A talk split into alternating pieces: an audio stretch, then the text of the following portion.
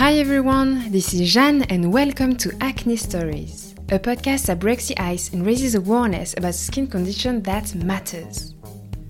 The goal of this podcast is to make us feel better about ourselves, to accept our skin, to approach it differently, and perhaps to discover solutions you have not yet heard of or tried.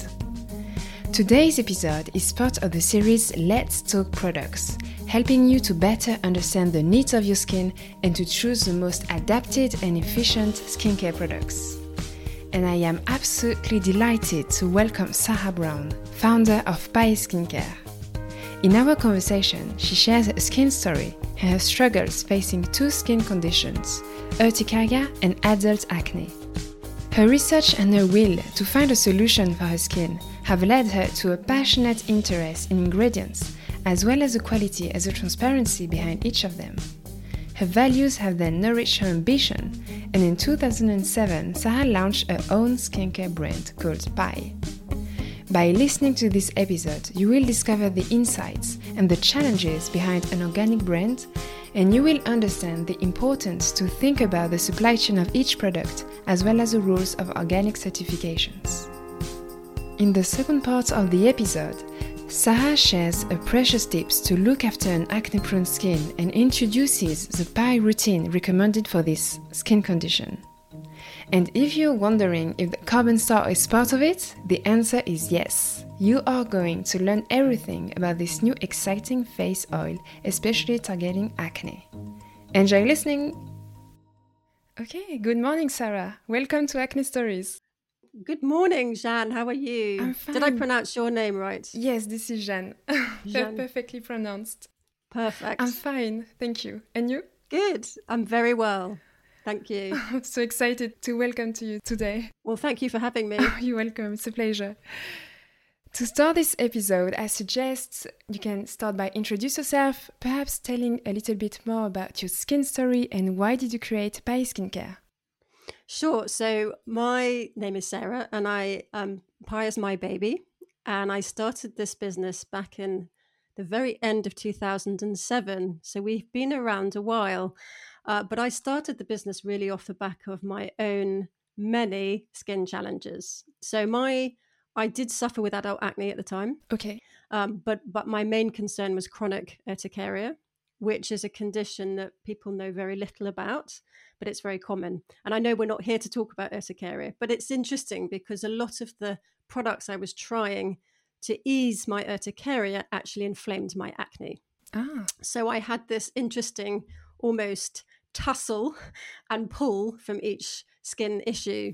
Um, but it, yes, it really Pai came about because I really struggled to navigate both conditions, if I'm honest. Um, and I found myself, my condition urticaria manifested in one night, and I had hives over about 80% of my body Wow. and very, very itchy. And I got referred to my GP and then hospital, and, and I was in and out of dermatology clinics. It was very frustrating because, like um, many skin conditions, mine is called idiopathic, which means of unknown cause. So they know nothing very much about it. Even still, it's still very um, misunderstood. Mm. So I had to suddenly navigate things myself. And I had to, yeah, I mean, I couldn't really get the right advice, but also I couldn't use products that I'd used for years. So I would be very um, inflamed and I would just puff up almost on, on application of products. So I had to go and navigate beauty oils um, you know, for the first time, really, I'd never looked at an ingredients list before, but at the same time, I had adult acne. Mm. So I was trying to manage both very, very unsuccessfully. And, you know, it, I was a very, very frustrated person. I w- it was very upsetting, um, really eroded my confidence, actually. But there is light at the end of the story Of because I started to I had to join the dots, I guess, myself because I couldn't really get the advice I was needing.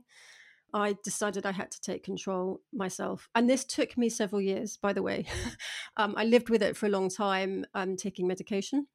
And then I reached a point where I thought I need to be in control, and I'm not in control at all. And I think many acne sufferers will feel that that feeling of feeling powerless Yeah. and I totally understand.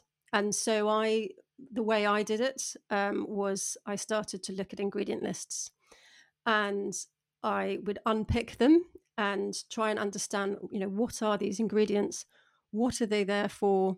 Where have they come from? What function are they doing? And I, I was useless at chemistry at school. I am not a chemist, but I had to become one essentially, um, a, a not formally trained one, but I had to sort of understand. And from there, I moved into a much more positive place. So I started to understand, I would do my research and I built it out from there. And that is where, you know, I got things like understanding that hypoallergenic or hypoallergenic, mm-hmm. I imagine, um, is a very often used term, but doesn't mean anything. It's a marketing term. So I had to sort of learn this stuff. But equally, the ingredients, I gradually got drawn into natural. And actually, that was quite a frustrating place too, because often natural wasn't natural and often natural wasn't better. Mm. Um, and I think people just assume, um, and I, I, think lots of people come on this same similar journey that they try everything and then they think, well, maybe natural will be kinder. I'm a massive advocate of natural ingredients. Do not get me wrong, but it's not as black and white as that. And actually, there are plenty of natural ingredients like alcohol can be derived from a natural source that can be really irritating for a challenged skin. Sure. So yes, yeah, so I became really interested in natural, but particularly the remedial properties of plants. You know, this is a long time ago now, but I really felt we were moving away from that, not, you know, towards and not really embracing those incredible remedial properties. So that was what just really excited me. And from there, I got drawn into organic and certified organic um, farming procedures and all of the ethical dimensions to organic certification. And that was it. I was totally hooked. I was just, I started formulating in my garage, just mixing, trialing different oils. I went and did some courses on how to products and very basic, but a lot was self taught, but just some basic chemistry of um, and basic safety and legal, you know, support to just work out what I could do. And actually, I started making products for myself, but in time, I thought, hmm. And I guess I really understood that there must be other people like me that not getting necessarily the advice they needed, feeling quite confused because there's so much misinformation out there and just needing to navigate this and needing help and just a you know an ear and a supportive helping hand. Um, so that was how Pai came about really. I thought gosh i'm i won't be alone. But i had this you know ongoing condition that i had to manage but i had to do myself. And i thought you know this has taken me years to get to this positive place. It would be great if we could fast track that for people I'm not going to pretend that if you have, you know, acne or any skin condition, it is an easy ride and it's quick because it isn't. But we hope our kind of mission is to get you a bit further quicker and also with us with someone holding your hand all the way. So that that's how yeah, that's how Pai was born really out of a out of a chilly garage in, in West London. And uh, here we are all these years later. Okay, lovely. Your story is very impressive. And uh, it's true that acne and many other skin conditions, even eczema, or psoriasis, they're very hard to cure right now. There are very, very few solutions on the market. And I think that what I would always encourage anyone listening is is that your acne might not be the same as your friend's acne or your neighbor's acne. You know, everyone's skin is different. And what we try and encourage people to do is tune in and le- listen to your skin, document your skin. This is what I did. So I got to a point, I was working in the US at the time. Okay. I had a very busy job, a very stressful job. And I remember distinctly the moment that I said, enough. And I was in a meeting and I could feel my skin starting to flare. And it was really embarrassing. And I was just, it was pointed out in the meeting by a colleague. And it was just so embarrassing. And now I wouldn't care but back then it was a sign of my mental state of, of this is awful and it i that moment said i do not understand why my skin you know breaks out one day and doesn't the next and i why it flares one day and doesn't the next and i documented my life every part of my life I documented. And I started to see patterns emerge. And whatever your skin issue, but particularly acne, it, you will find that so helpful because you need to think about your skin. And I think that is part of the challenge with acne is that people will go on the internet and look at for advice desperately yeah. and slavishly follow, follow, rules that might not be right for them. Um, so you just listen to your skin and trust your instincts too. I think that's the key thing. When I was particularly suffering with my skin, I would talk to doctors and say, I think it's worse when I eat these foods. I think this is worse when I'm just before my cycle.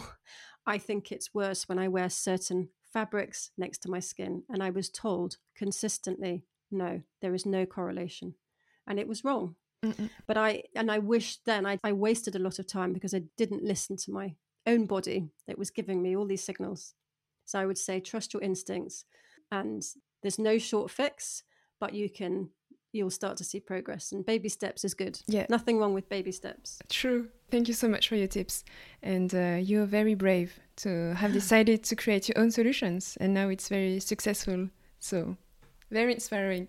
Thank you. We still make our products too. That's been the hardest bit but we're very proud of that. Indeed yes. You know pai is very avant-gardist on the organic beauty market, especially in the UK. You know, the clean beauty movement in France is very well received. There are more and more stores and e-shops specialized in uh, organic and clean beauty, such as Oh My Cream and many others. Yes. We love Oh My Cream. we love them so much. They've been such a wonderful partner for us. Mm, indeed, yes. Um, and we love the team there. I, I really enjoy the company as well.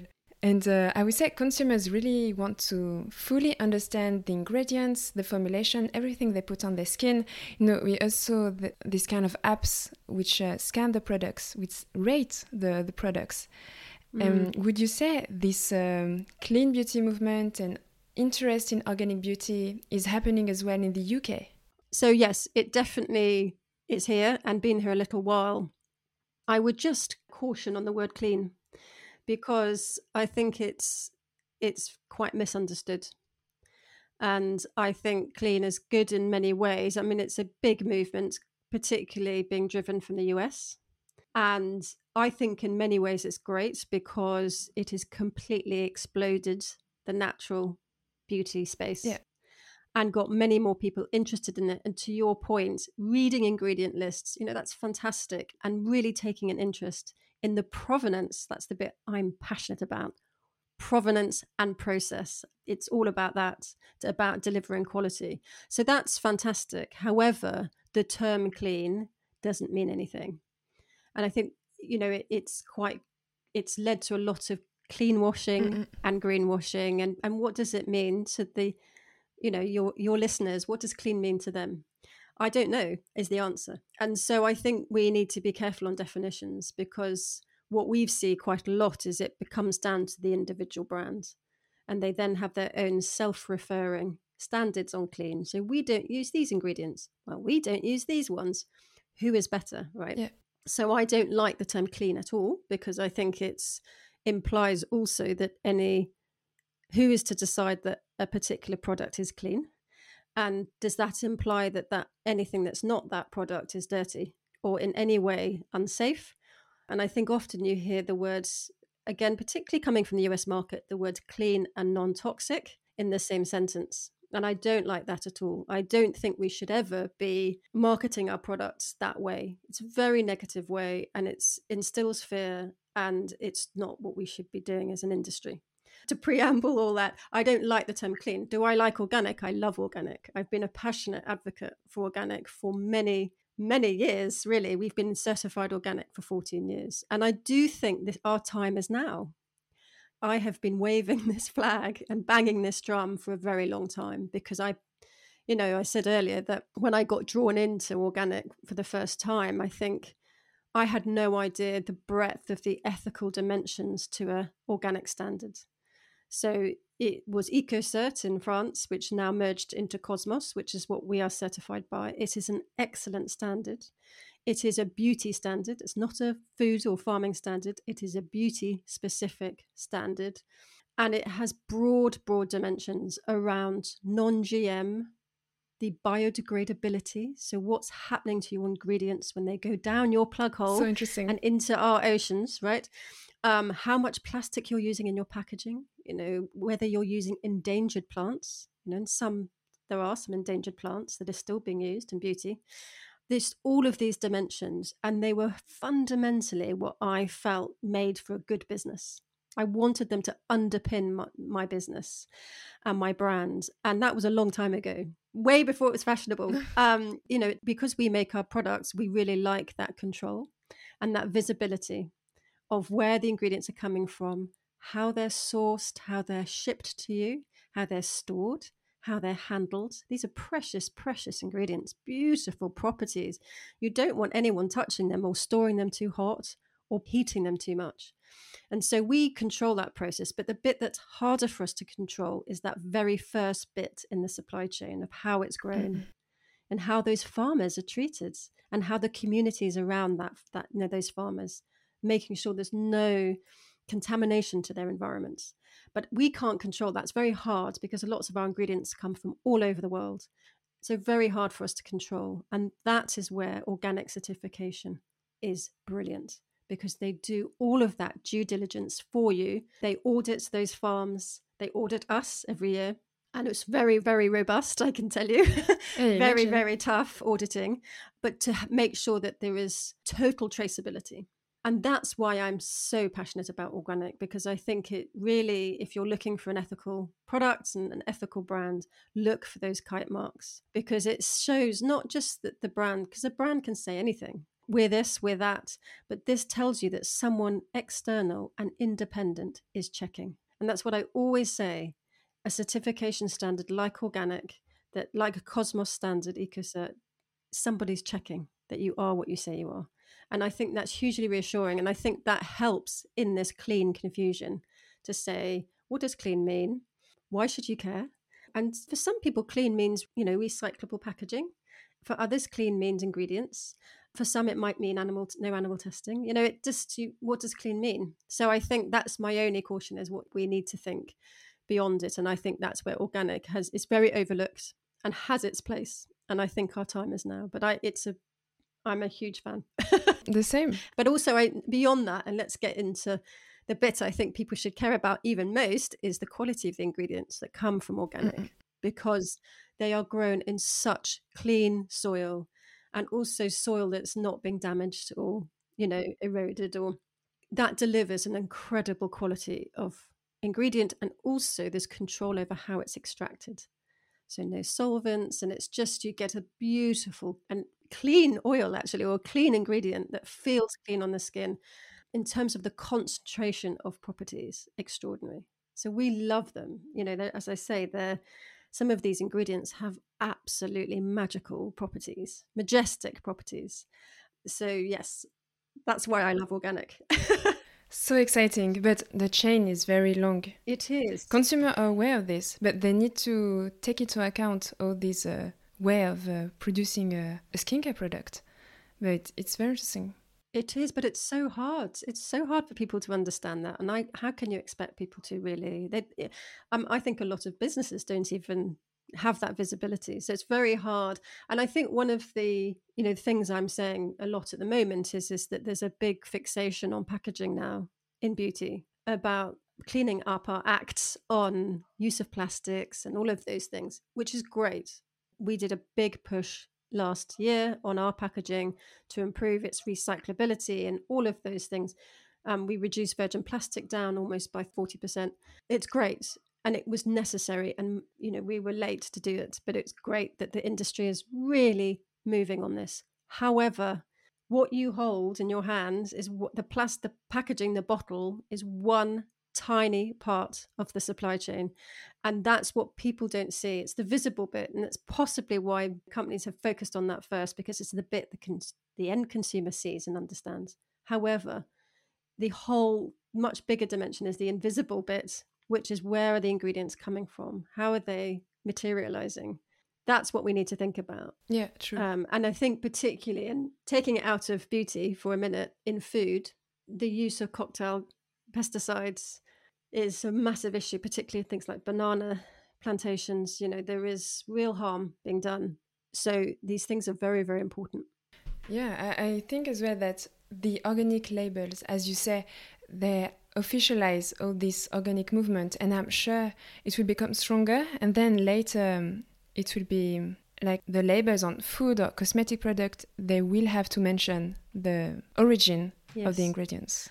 Uh, I'm sure it will happen soon. I hope so. I'm lobbying hard on this. I would love to see that you cannot claim organic if you're not certified in beauty. In food, you cannot say you're organic unless you're independently certified. In beauty, you can say we're 100% organic and have 0% organic ingredients in your product. That's legal. Indeed. That shouldn't be legal.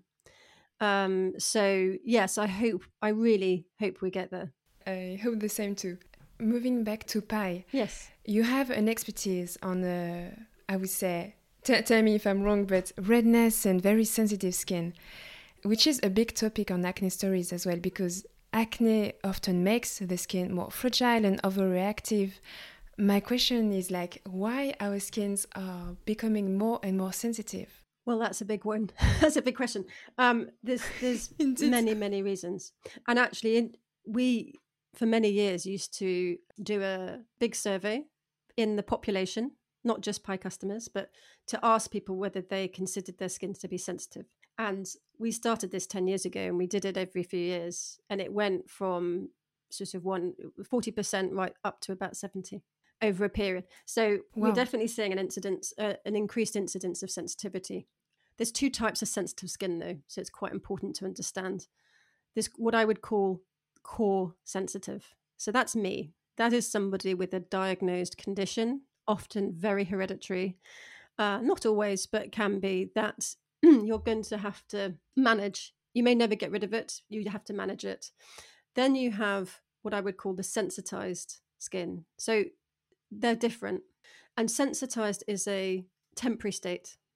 So it's great. It's great because it means that you can manage that and it can go. The good news is 90% of sensitive skin is sensitized. So it's just, and we can talk about why that is. And I think that's your question, actually. Um, the core sensitive is probably not changing that much. It might be, I don't know, I don't have the data, but it's those, they are probably 10% of the sensitive group is the people with the eczema, the psoriasis, the autoimmune conditions that come from all sorts of complex factors, sometimes compounding. so um, but let's talk about sensitized because I think that is the one that is on the increase. And there's so many reasons yeah. for that. And I think COVID has not been our friend here because we see a lot the impact of stress. And in acne, particularly, it is a key thing to focus on is to manage your stress. And it's such an irritating thing to say to someone manage your stress it isn't very easy to do that. Um, so I totally yeah. get that. It's very it's very difficult, but we I think we need to bring it back to what your skin is, which is your biggest organ. And what's interesting is skin is your primary receptor of stress and it's your primary receiver of stress. So it's quite interesting. So if you think of external stress, and I'm talking here about the physical stresses on your skin, your skin receives it first, transmits to the brain, and the brain sends back its inflammatory response to your skin. So your skin then receives it and has the inflammatory response. So we need to think about that is that, you know, physical and emotional stress has a lot of impacts. Mm-hmm.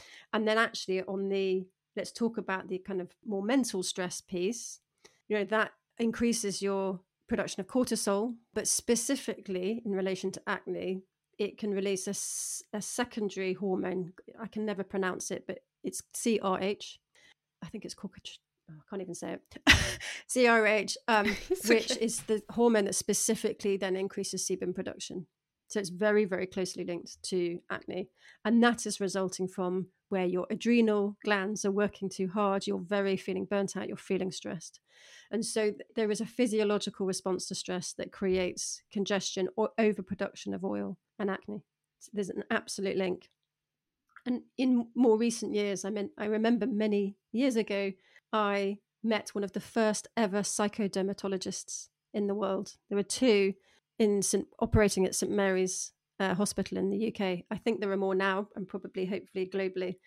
But it was a fascinating conversation because it was the first time that people were actually thinking about the impact of stress on skin. And they focused on three conditions one was acne, one was eczema, and one was alopecia, hair loss. And they linked, they started with those three. You had to have a minimum of 12 sessions on the National Health Service. So it was free um, to help people manage the stress, to bring their skin under control. Fascinating. So we see stress as an, it's so fundamental. And you will see it. You know, you will know that you break out or you have a flare up of eczema or whatever when you're stressed. I certainly do. My condition, I mean, it's, I literally start to itch. If I start to feel stressed, I, it's very quick. Yes, I think that's a big factor. And I think COVID has impacted people's lives very strongly, possibly for quite some time. And we need to really help people on that been a very strange time. So I think stress is partly it. I think when you have, if you're prone to breakouts, you're producing a lot of oil. I think people want to just cleanse their skin a lot. They over cleanse. I think it's an instinct. The instinct is to wash, wash, wash. And often the advice actually is, and that's not what you do. You do need to cleanse really well, but with the right products and nothing that foams, nothing with alcohol in it. Because what this does is it completely changes your pH of your skin, it takes away your oil, it leaves your skin so exposed. And I think that's the real challenge because you get into this, your skin is completely imbalanced. You know, we might come on to talk about it, but the product that we've recently launched for acne, we looked at that very closely because we do free consultations. We do them in French, actually so we can offer them in French. And what we saw was just this rise in adult acne. But what we saw in these wonderful customers was that they had fairly consistently very imbalanced skin. And often the skin that was acne prone was very dehydrated. And I think people don't connect them at all. So I think people don't realize that. So I would say, you know, to your listeners, if that's you, then do look at your dehydration of your skin. Because what happens is if you're, let's go back to the cleansing point if you're stripping your skin of its natural oil, you're going to lose water through your skin because your barrier is gone, right? So you lose moisture out of your skin. And so what does your skin do? It overproduces oil to lubricate those cells and to try and replace some of that missed moisture. Um, and that's part of the problem. So you get this congestion, this overproduction of oil creates this congestion under the skin. So I would say is look at your hydration levels in your skin and there are nice ways you can correct that by just light layering of like a nice serum light light light with hyaluronic acid in it. Um, mists are quite nice to layer in between. And of course your internal hydration levels you know keep your fluid levels up and that will help you actually. That will help with your acne. But sorry going back to your point what why? So over cleansing we see is a big issue creating this oversensitivity because the skin's not in balance I learned this myself. You know, I had adult acne for a few years actually, and cleansing right was the, what got me out of it because I was somebody who liked the feeling of foam on the face. I liked this idea of that just, I didn't feel my skin would be clean if it wasn't cleaned with foam. I will always say to people, whoever you are, whatever your skin type, foam has no place on the face. No place. So it's a really good mantra because it does a lot of damage, whatever your skin type. If you are breaking out, stop that first. Get your cleansing right first. So, stress, over cleansing, diet, of course. Mm-mm. Our diets often suffers. Mine, I know, does. I think also, if you compare ourselves with, say, our parents' generation, we are using way more products, way more regularly. You know, our, certainly my mum would have basically a moisturizer. that was about it. Um, she has beautiful skin, lucky of her. Uh, I didn't inherit those genes. But yeah, I think we use a lot of very active products now.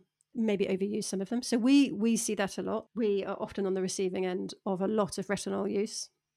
People have they they're just not sure and they've they've become very sensitive. So that's often an issue. Yeah, I think I mean there's lots of pollution, all sorts.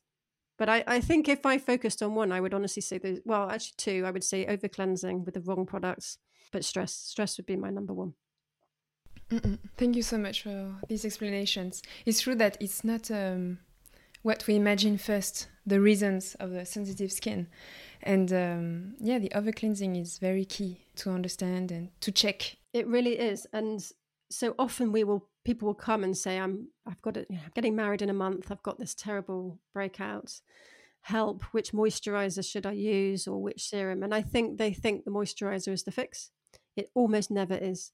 And we will often send people away with our Middlemist 7 cleanser and say, off you go, come back in two weeks or a month or whatever. And we reassess their skin. And very often their skin type has changed. Fascinating. So the wrong cleansing, you will misdiagnose your skin type. You will then go and buy a whole lot of products in a capsule, maybe for dry skin or whatever you think your skin is, that's completely wrong because you're getting the wrong signals. Your skin is totally continually fighting the effects of the cleanser, overproducing your oil, or you know, if you're stripping your oil away and your skin's struggling to replace, you just assume your skin is chronically dry, chronically dehydrated. Might not be at all.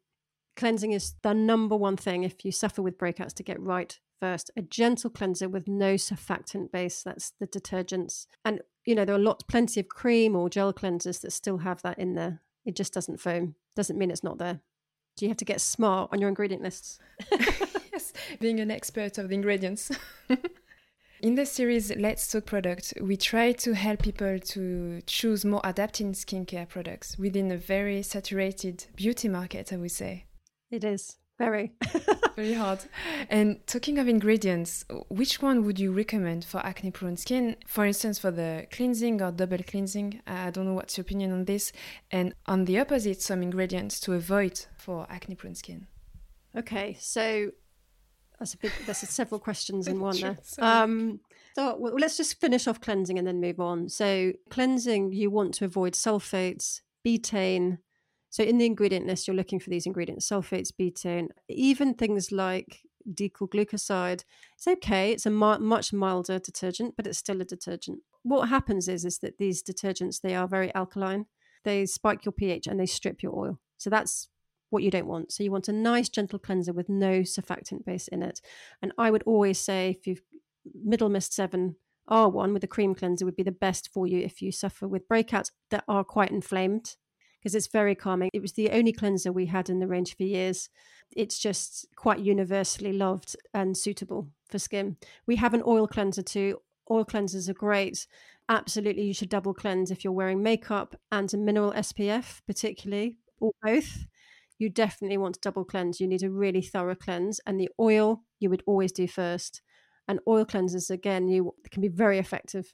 And then you would finish with the cream cleanse, so that's there is definitely a place for double cleansing. But again, this is down to you. So I there are days that I wouldn't. They're the days like a Sunday where I've got not worn makeup. I might have been in all day, or I might have, you know, whatever, just been hanging out with the kids. So I don't feel I need to double cleanse. So I wouldn't. I always think less is more. I obviously have very hypersensitive skin, so I have to think about that. But there are times where if I've got any makeup on or had an SPF on, which is now most days, double cleansing is very helpful. Double cleansing is good, but they have to be the right cleansing products. So that's the view on cleansing. In terms of great ingredients for acne prone skin, there are a few I think are great. So I love we use an ingredient called Copaiba, C O P A I B A. It's been a mainstay in our regime in our range, sorry, for many years. I love it because it has antibacterial properties, but actually it has anti-inflammatory properties. It has it's full of this compound called beta carotene. It just brings the skin down. And you said it yourself earlier, Jeanne, that often a very blemish prone complexion can feel very angry and particularly sort of cystic acne very painful and you ju- it just can be very red and angry um, Copaiba will just help on both fronts so really really useful ingredient other one is black cumin seed oil. So that's a really interesting ingredient in that it is an oil, and we can talk about that later in terms of because I think people with acne are terrified of oils. Yes, they don't actually need to be, but I understand why people are because if you've used the wrong oil in the past, you will have had problems. You need a non-comedogenic oil and you need a non-occlusive oil, so no mineral oils or So black cumin seed oil. So that, what's interesting about that? It's a really light oil that has extraordinary antibacterial properties. So it will actually kill what we call the Cutibacteria acne. So that's the gram positive bacteria. So very effective. You use it at night. So that's a really interesting natural ingredient. Um, so Copaiba, black cumin seed oil. What else? Um, zinc, great. Ceramides. So I think ceramides are helpful for all skin, but I think great for perhaps an acne prone skin that has been over cleansed and you need to repair that barrier. Whatever, again, your skin type, you want a strong barrier, and ceramides are fantastic at keeping your barrier nice and strong. And actually, if you do that, then you'll keep your hydration in, and then you you just start to break the cycle, right? So I love ceramides for an acne-prone skin. We have a lovely serum that has a great ceramide complex in that's natural and works. what else? Oat, fantastic. So I had a son with eczema, which he now no longer has actually, which is great.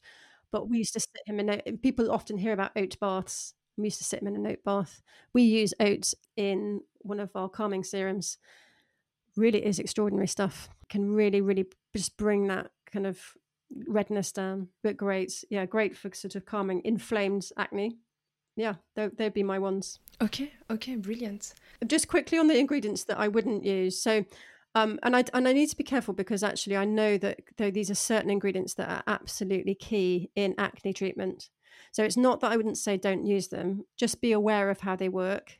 So benzoyl peroxide is the f- very famous one, and it is very efficient and it works hard. But I have a slight issue with ingredients that fix one problem but leave another. Mm. And I feel benzoyl peroxide just so dries out the skin that you leave that nice crust around the blemish, you know, that dryness. That's sometimes there's worse. You have to then rebalance the skin again, and you've got to. So I know its place, but just if you're using that, just think about how you're going to repair that dryness and damage after. Yeah. Okay, great tip. Yeah. I would say the hardest challenge anyway is to keep, to maintain the skin balanced, right? It's so hard. Balance is everything. Mm-mm. If you can get your skin in happy balance, and I found this, I've seen it over 13, 14 years of doing consultations with people, I've seen it very personally in my own skin. And once I understood about the importance of balance, everything fell into place, including my acne. Balanced skin is happy skin and it's healthy skin, and it is where you want to get to. It is achievable, crucially. Yeah, true. Yeah, I, I agree.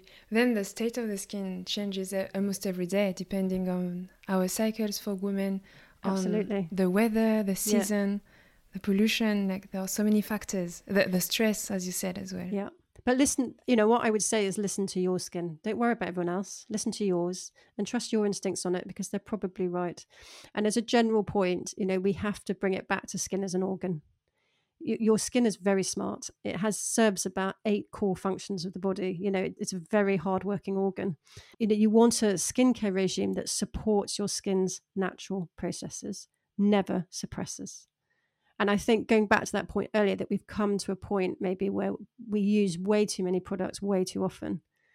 You start to suppress, or you start to, your skin needs to do its job. So I think it's all about balance there as well.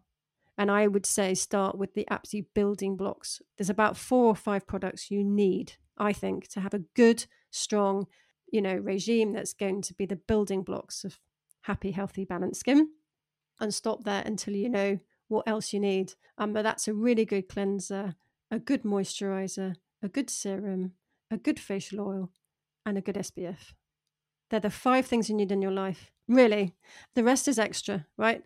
And of course, I think exfoliation very helpful for acne prone skin and masks are great and all of these other things. But start with the five that you need and get those right, invest in those, and then decide if you actually need anything else. Mm, I agree with you. There are so many key tips in this episode. Good. Thank you so much. No, it's a pleasure. and uh, I suggest we move now to the Pai products. Yes. I'm sure lots of people who are listening to us are really fond of Pai and share my enthusiasm for your brand. so, may I ask you, which Pai products do you usually recommend for acne prone skin? Maybe the five basics, as you said. Or... Yeah, so we have a we have a range called Rebalance we recently changed it because uh, I think it's called Rebalance. I should know, isn't it? But basically, it's our blemish range.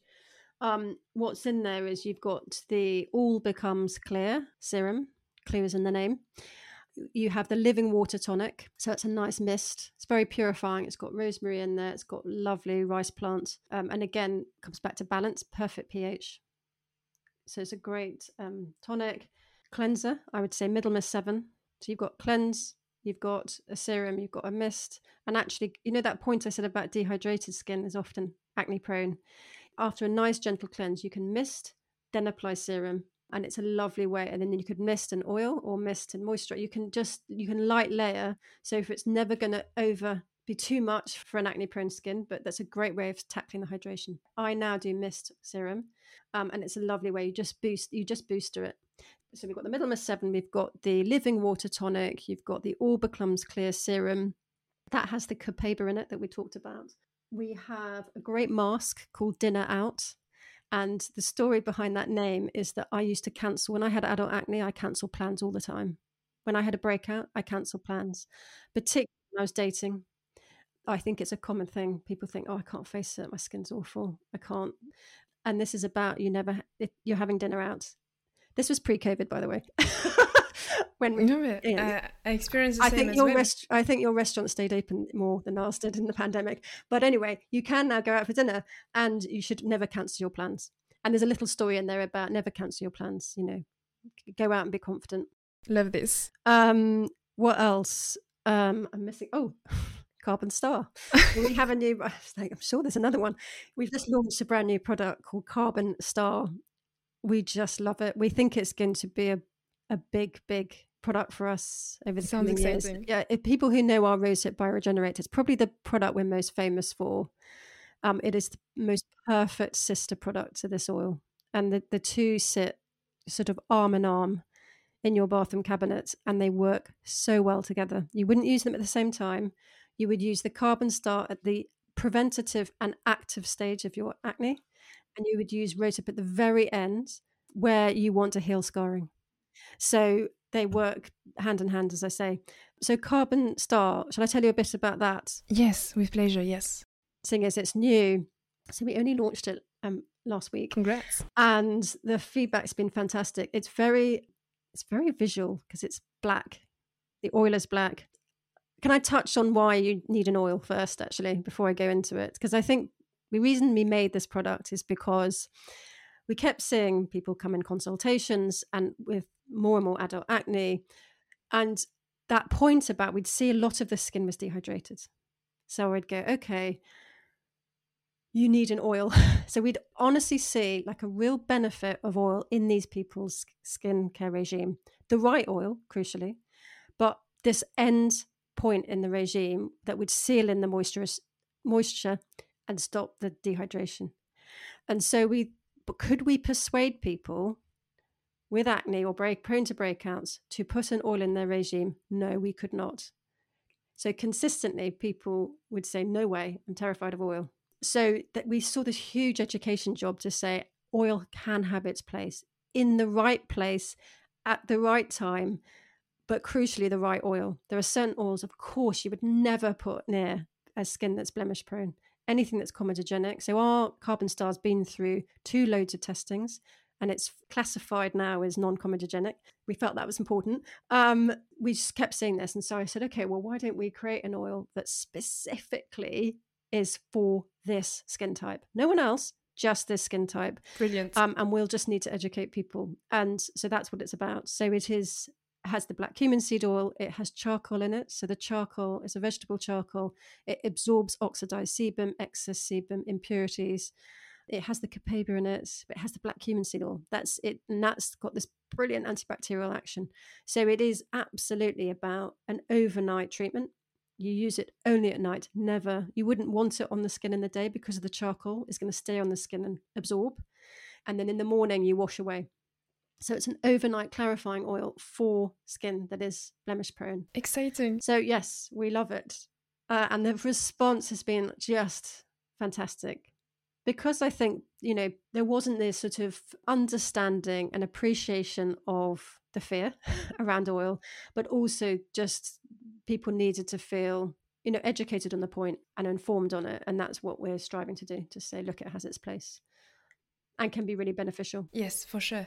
Oils are quite trendy here in France. And um, I myself was very scared of applying oils especially because mm. I have like a combination skin with mm. acne as well. And I started to use it in the evening and I got very interesting results. And now yes. I apply both uh, morning, evening. Oh, right. Okay. Both. Yeah. I, I would just say three, but with our oils, so three drops.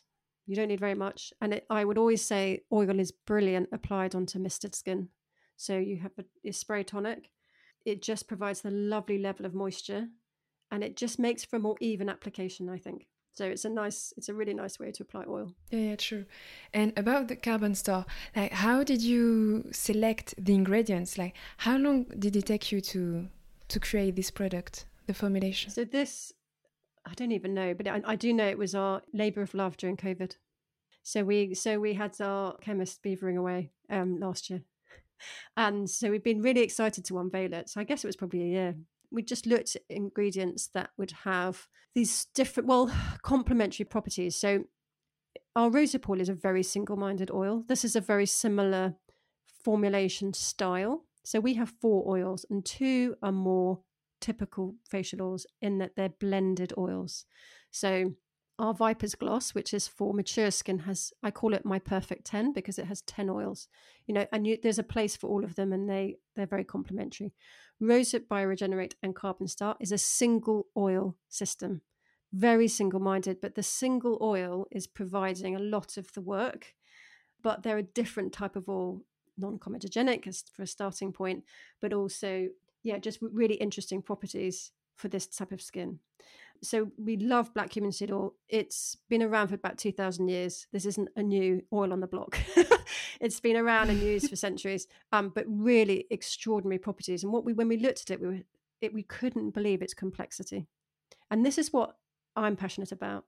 I want to prove to people what you can do with organic formulation now. I think we've had the worst reputation from the kind of natural naysayers to say you cannot get performance with organic.